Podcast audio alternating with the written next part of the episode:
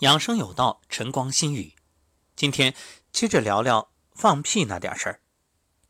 上期节目播出之后，有听友留言问：这放屁究竟是好事儿还是坏事儿？这个还真不好讲。有些情况是好事儿，有些情况是在提醒你肠道有问题。那什么情况是好事儿呢？比如说你站桩、颤抖功。就是你通过练功，包括揉腹，你看揉腹的时候，有时候会听到里面咕噜咕噜响，还是有时候呢会有水声，有时候会打嗝，包括站桩也是打嗝啊、放屁啊，这都是好事啊。你听到有水声，那说明肚子里有浊液；那你打嗝放屁，说明肚子里有浊气，这都是帮你排出来，肯定是排毒的一种表现。因为人体的毒素啊，它就是。浊气、浊液、浊物，以这些形式向外排。还有一种情况就是吃益生菌，因为益生菌啊是改善肠道的菌群，它会加快肠道内物质的分解，这个过程会产生大量的气体，于是就有了屁。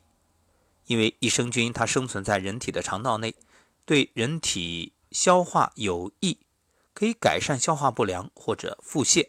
增强人体的免疫力。不过在这儿要给各位一个建议啊，你不能因为有益生菌就有恃无恐，依然大鱼大肉，那不行，还是要相应的调整一下自己的饮食结构，建议清淡为主。不知道各位有没有发现，就是如果长期素食，即使是有放屁，一般来说啊，也不会有。太重的味道。那倘若是平时这个鱼肉还有这些啊荤腥吃的特别多的话，那这放屁啊味道就很重。所以一般来说，你从出口排出来的气体和你进口吃进去的食物有很大的关系。生活中啊有句俗语叫“响屁不臭，臭屁不响”。那这种说法有没有道理呢？有道理。什么样的屁臭而声音不响呢？你看，屁大部分是食物消化阶段的副产物。前面说了，因为你吃下的食物呢会被体内的肠道菌群享用，然后就会产生相应的气体。由肠道菌群炮制的屁啊，一般来说量比较小，声音也比较低，可气味。却很重，有时啊非常夸张，这就是传说中的臭屁不响。它反映出你吃了太多富含蛋白质的食物，比如各种肉啊、豆子啊、豆制品、奶、奶制品、蛋类、坚果等等。那响屁不臭呢？大多是人在无意识中吞咽空气进入体内而形成，味道一般来说，嗯，不明显。可量比较大，这声音也惊天动地，可以说四座皆惊。上一档节目我们说到了，这憋屁对身体有影响、有伤害、有害于健康。可是有些场合确确实实你很难肆无忌惮的放屁，所以这就得从源头上控制。要想减少甚至避免屁的产生，除了说食物的种类，要控制，还有就是你的饮食习惯，比如很多人现在狼吞虎咽，吃东西太快，你一边吃还一边说话，这很容易伴随食物吞进去大量的气体，这就给放屁制造了条件。所以吃饭啊，细嚼慢咽非常重要。还有啊，就是食物的种类，比如大家都知道吃红薯容易放屁，为什么？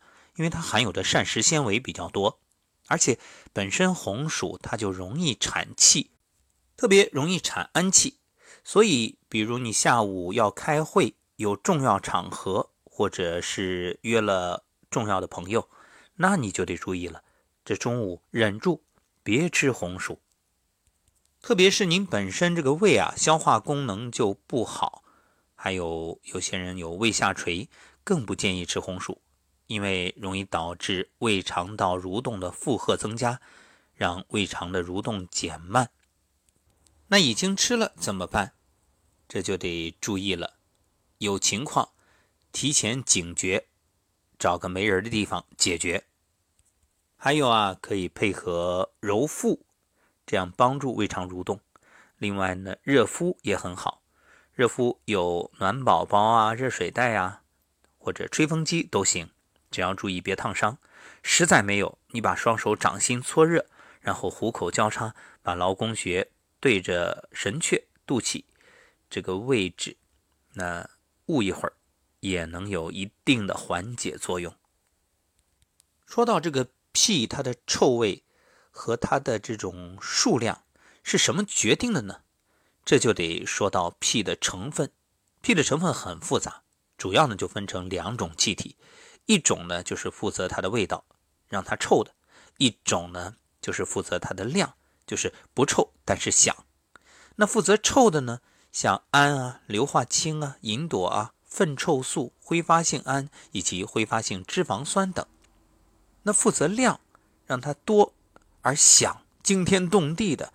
就有氮、氢、二氧化碳、甲烷、氧等等。